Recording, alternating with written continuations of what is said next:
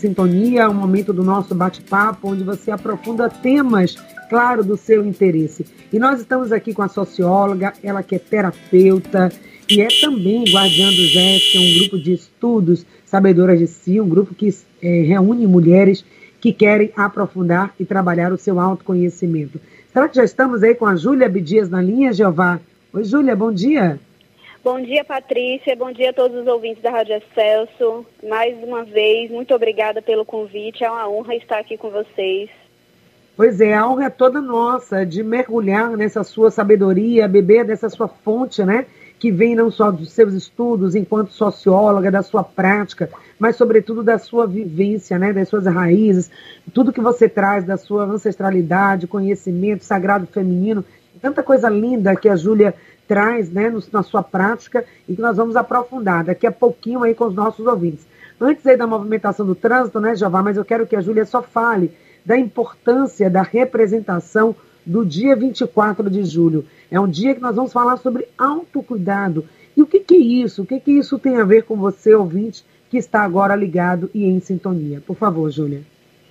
Pois é, Patrícia. As pessoas até perguntam, né, por que, que o dia 24 de julho foi o dia escolhido, né, pela OMS, pela Organização Mundial de Saúde, como sendo o Dia Mundial do Autocuidado, né?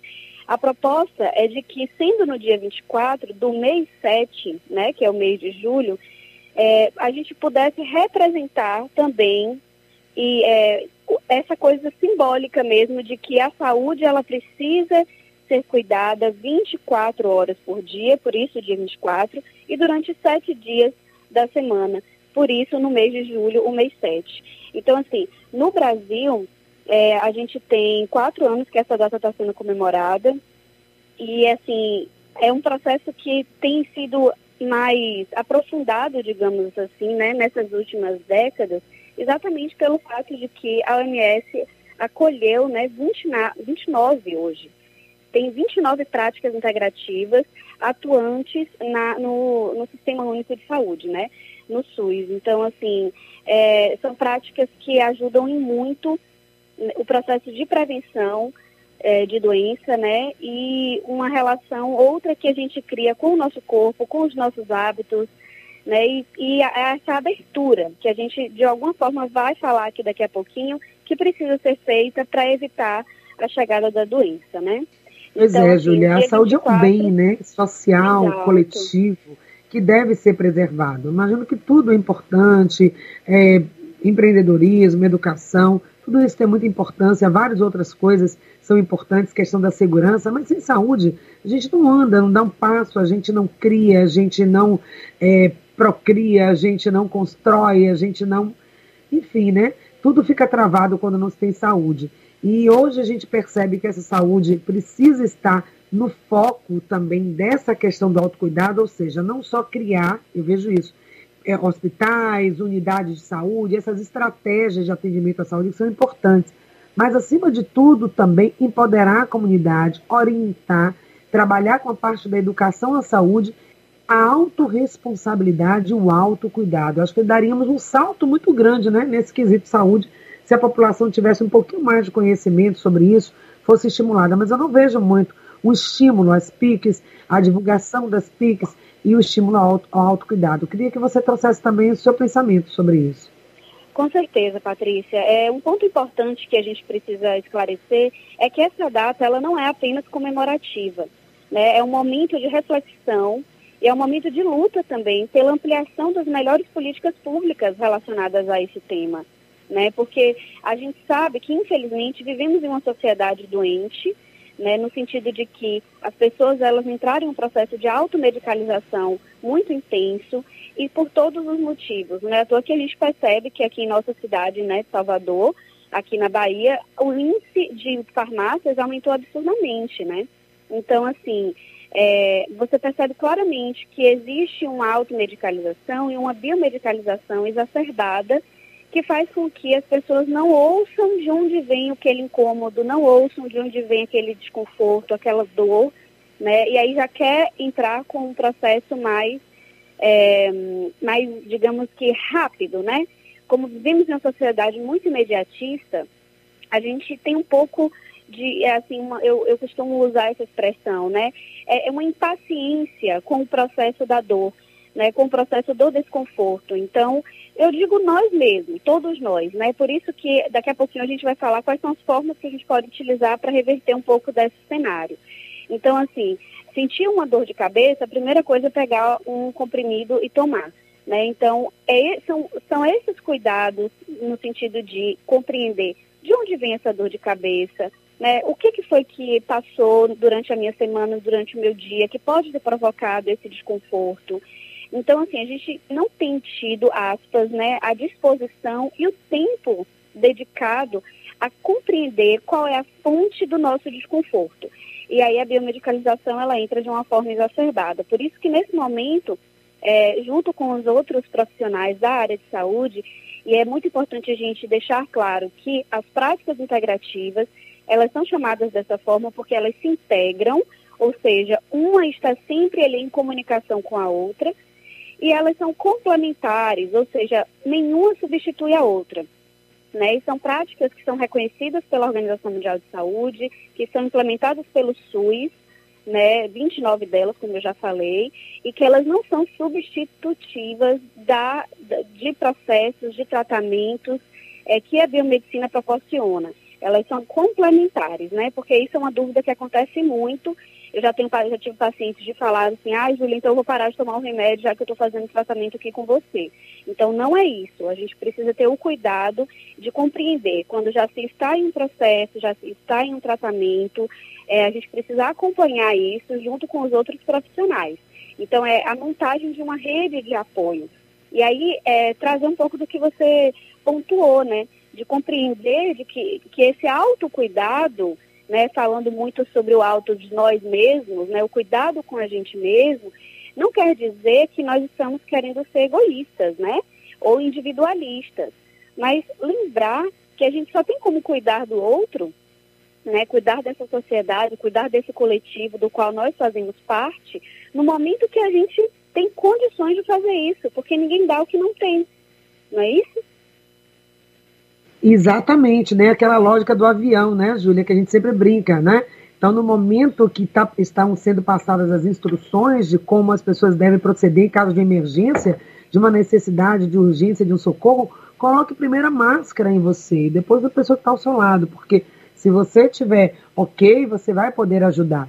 Então, é essa lógica também. Então, primeiro, esse autocuidado, se ver. Isso que você traz da questão da medicalização, gente, infelizmente, não é só para tratar sintomas relacionados a dores físicas, que o uso de medicamento tem sido feito de forma irracional, indiscriminado, né? É, às vezes, também a gente tem a medicalização na educação, por exemplo, quando você tem uma criança, muitas vezes, que não está acompanhando o processo educacional, não está aprendendo, não se vê o processo, o contexto geral, social, inclusive daquela criança, mas já, ah, essa está precisando de algum remédio, está com déficit de atenção, está com TDAH, está com sei lá o quê, vamos dar Sim. remédio. Processo também de comportamento, as pessoas hoje não podem mais ficar tristes, Júlia, entristecer, passar pelo luto, passar por processo, não, está triste, precisa tomar logo um medicamento, para ficar melhor, para se animar. Então a gente precisa ter muito cuidado com relação a isso, que nem tudo o remédio vai resolver. Claro que a medicina tradicional, a medicação, os, os medicamentos, e terça-feira, né, gente, aqui no programa a gente fala muito sobre farmácia e comunidade, são importantes, mas o mais importante é você se conhecer. E as práticas integrativas fazem muito isso. Daqui a pouco, então, a gente fala mais sobre o que são as PICs, o seu histórico e como essas formas de autocuidado. Mas se você quiser só arrematar esse primeiro comentário aí, Ju, para a gente ir para o intervalo e a gente volta já. Perfeito. Então é exatamente isso. Lembrar né, de, de, tudo que a gente trouxe, é, entendendo a importância do cuidado preventivo nos dias de hoje. Por isso que a gente está aqui, por isso que o Dia Mundial é, do Autocuidado existe. Então a gente se vê daqui a pouquinho. Beleza, então. Nós vamos só conferir rapidamente 30 segundos da movimentação do trânsito e eu volto já já, falando sobre as formas de autocuidado que as práticas integrativas lhe oferecem. Não saia daí, voltamos em um segundo. Informações do trânsito. Chego com mais informações. E na Avenida São Rafael houve um acidente mais cedo nas imediações da Travessa do Mandu mas agora o fluxo melhorou e só tem intensidade nos dois sentidos. Outro ponto é a orla da capital. Quem sai de Itapuã vai em direção a Pituba, não enfrenta dificuldade, tem só pontos com intensidade, o mesmo no sentido oposto. Agora, atenção, você que vai para o Rio Vermelho, na saída de Amaralina, tem retenção em cerca de 10 minutos mais ou menos, dá para superar esse trecho. E tem intensidade também entre o Rio Vermelho e Ondina nos dois sentidos. Conheça o saque do empreendedor, uma nova estrutura para orientar, capacitar, formalizar e regularizar os negócios soteropolitanos, situado no Mercado São Miguel, na Baixa dos Sapateiros. Prefeitura de Salvador. Cláudia Menezes para a Rádio Excelsior. Patrícia Costa. Excelsior. 9 horas e 41 minutos, estamos de volta com Júlia Abdias, que é terapeuta, também socióloga, hoje para falar sobre práticas integrativas e também o autocuidado. Fazendo agora um pouco histórico né, das PICs no Brasil, como que elas vêm sendo implementadas e até mesmo a difusão dessas práticas, é, Júlia. Será que as pessoas estão tendo consciência que elas estão aí disponíveis e podem acessar essas ferramentas para o seu autocuidado, saúde e vida plena? Exato, Patrícia. É, infelizmente, a gente tem observado que essas informações elas ainda não estão chegando como poderiam, né, como deveriam fazer. Por isso que a gente entende que é, falar sobre o Dia Mundial do autocuidado é também trazer, né, com mais clareza, com mais direcionamento, as formas com que a sociedade civil, né, todos nós, podemos ter acesso às práticas. Então, assim, no Brasil, esse debate das práticas integrativas, ele começou a despontar lá no final da década de 70, mas foi de fato em meados dos anos de 1980, mais ou menos, que foi quando teve essa oitava Conferência Nacional de Saúde, que é, as práticas elas ganharam um espaço legítimo. Então, assim, já existe bastante tempo, né? Mas de uma forma muito recente que a gente vem dando mais espaço e mais legitimidade a elas. Então, assim, é importante garantir, né, que assim, o, a saúde integral ela, ela consiga ser acessada através dessas práticas e compreender que sim, tem sistemas, é, é disponível né, pelo Sistema Único de Saúde, ou seja, é gratuito, vocês podem ter acesso nas UBSs, né, nos postos de bairros, não são em, em todos, a gente já está até fazendo um mapeamento aqui em Salvador de onde que, que essas práticas estão sendo é, quais são os postos que estão ativos né, nessa distribuição, porque isso, querendo ou não, por questões políticas mesmo, estruturais, está sempre mudando. Mas eu já posso adiantar para vocês que existe no Hospital das Clínicas, né, que fica localizado ali no Canela, do lado da reitoria da UFBA, na cidade aqui de Salvador, é disponível, tem um ambulatório clínico de práticas integrativas e complementares, né, que é coordenado pela doutora Diana. Então, assim, tem muitos atendimentos gratuitos sendo realizados no ambulatório, então vocês podem ter acesso lá também. É, e falar que essas práticas, elas conseguem sim e de fato trazerem uma percepção mais consciente sobre o nosso corpo. E aí de que forma, né, que elas, que elas podem fazer isso? É através desse, dessa percepção de que nós somos o corpo, em primeiro lugar, né? E que esse corpo ele precisa ser alimentado. Então, a alimentação é a primeira fonte de energia desse corpo físico. Né? Essa, a nossa alimentação ela reflete diretamente é, nessa disposição, no aspecto da nossa pele, na resistência das nossas unhas, né, do brilho dos cabelos. Então, ela, ela fala muito, né? Sei, os antigos até falavam bastante, eu acredito que os ouvintes aqui já têm ouvido essa expressão de falar que a gente é o que a gente come. Não é mesmo, Patrícia? Você já ouviu essa expressão? Já, sim. Você é aquilo que você come, né? Entre outras Exato. coisas também, né, que nos representa. Mas a comida fala muito de quem a gente é, Júlia, com certeza.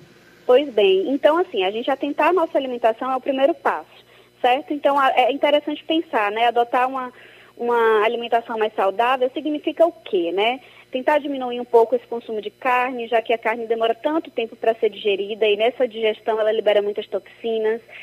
Tentar aliviar também quem não tem as intolerâncias, pode diminuir um pouco o consumo de lactose e de glúten, já que são alimentos extremamente inflamatórios.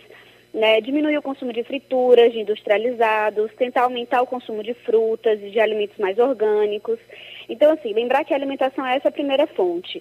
É muito importante porque sem ela a gente não consegue viver, né? O nosso corpo está aqui, ele precisa estar tá sendo bem alimentado. A segunda fonte de energia é, são as atividades físicas. Né? Então, o corpo ele precisa de um movimento, ele precisa sentir vivo.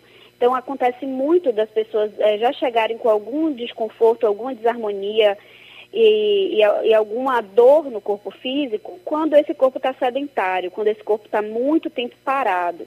Né? Apesar de muitas pessoas terem uma vida é, sedentária, até por conta da pandemia, eu, eu ouço muito isso, as pessoas falando, ah, Júlia, eu passo horas na frente do computador, sentada, ou então na frente da televisão, eu desestimulei de fazer atividade, não consigo levantar. Mas a gente vai, é possível fazer isso. No início é um pouquinho mais difícil, mas é imprescindível que os exercícios físicos eles façam parte do estilo de vida.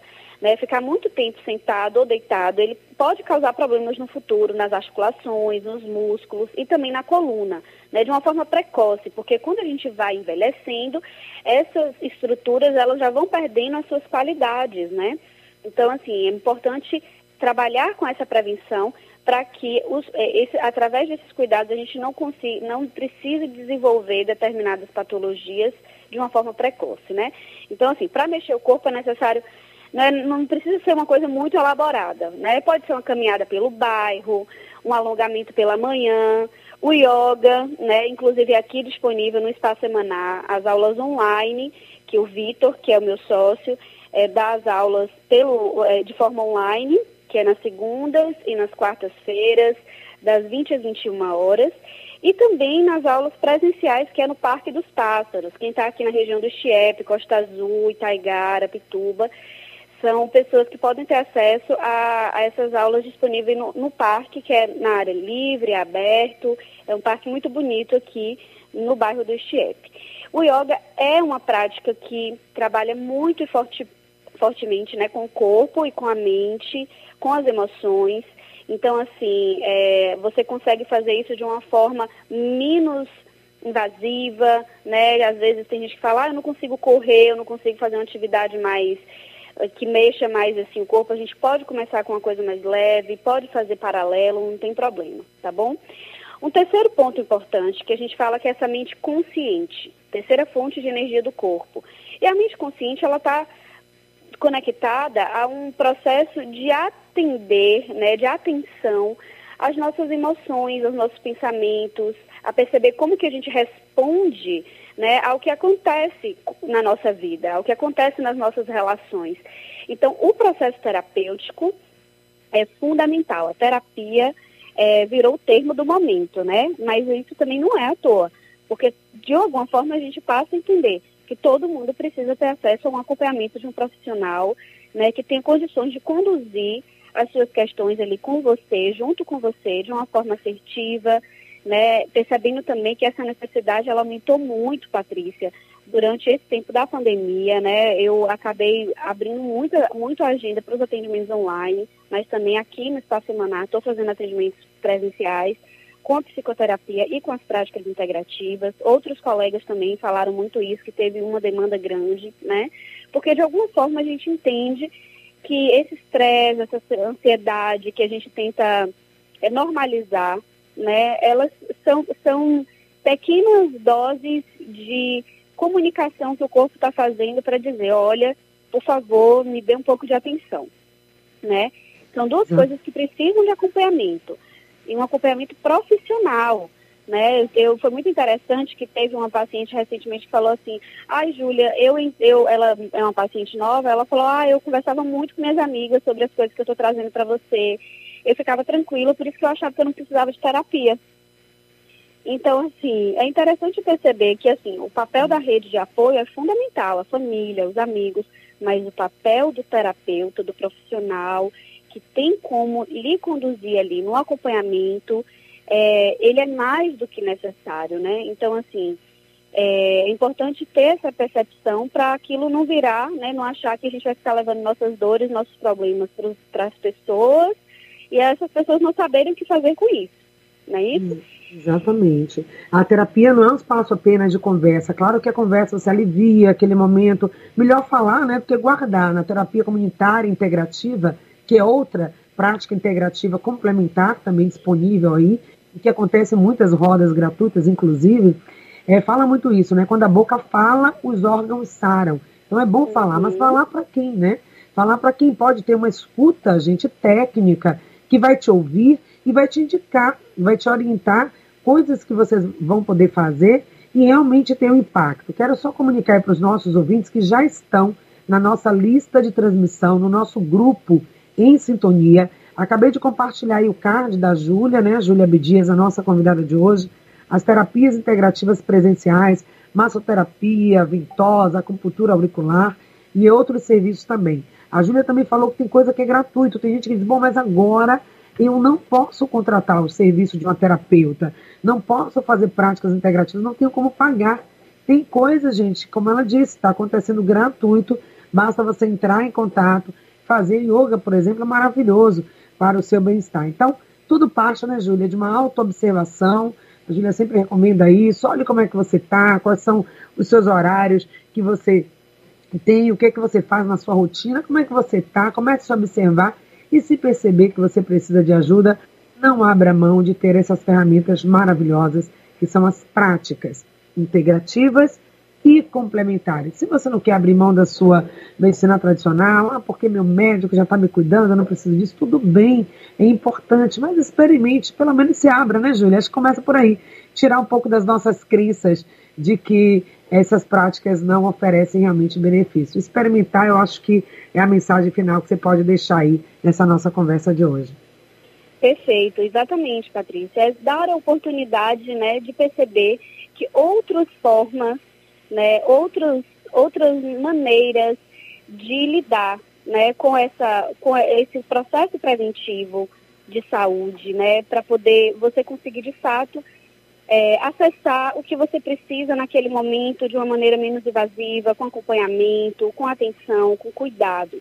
Né? Então, hum. só para a gente conseguir fechar aqui, estamos falando é, também sobre esse lugar da espiritualidade, né? Também como uma fonte de energia do corpo. Então, assim, estar conectado com a nossa espiritualidade é essencial para alcançar a plenitude entre o corpo, a nossa mente, as nossas emoções. Então, assim, tem uma conexão entre, entre todas elas, fazer suas orações, separar um momento do dia para isso. Né? É importante manter essa fé e essa esperança por dias melhores aí ativa, né? É, independente da religião, mas cada um podendo fazer né, essas, essas orações, se conectando com, com Deus, com o divino, com a divina. Né? Então, assim, perceber o quão é importante é, ter esse momento. E esse, o momento das orações é também um momento de meditação né, que é uma outra fonte que faz com que a gente consiga se manter presente. Então, a mudança é, de hábitos, de fazer, parar de fazer as coisas tão automático, né, e passar a fazer as coisas com mais presença, é um passo enorme que a gente pode dar dentro dos dias de hoje para termos uma vida mais consciente, mais ativa, mais presente, né? E a meditação é uma ferramenta maravilhosa para acontecer isso. Só então, vou fazer um assim, parêntese antes de você dar, deixar o beijo final mesmo aí para os nossos ouvintes, que o Elinaldo deu uma grande contribuição também aqui, quando ele fala uma boa leitura, ouvir uma boa música, hábitos culturais como sarau cultural. Será que ajuda na terapia complementar? Se encaixa nisso? Uma viagem, contemplar uma bela paisagem, ir à praia, tudo isso, claro, que faz parte, Elinaldo, não é isso, Júlia?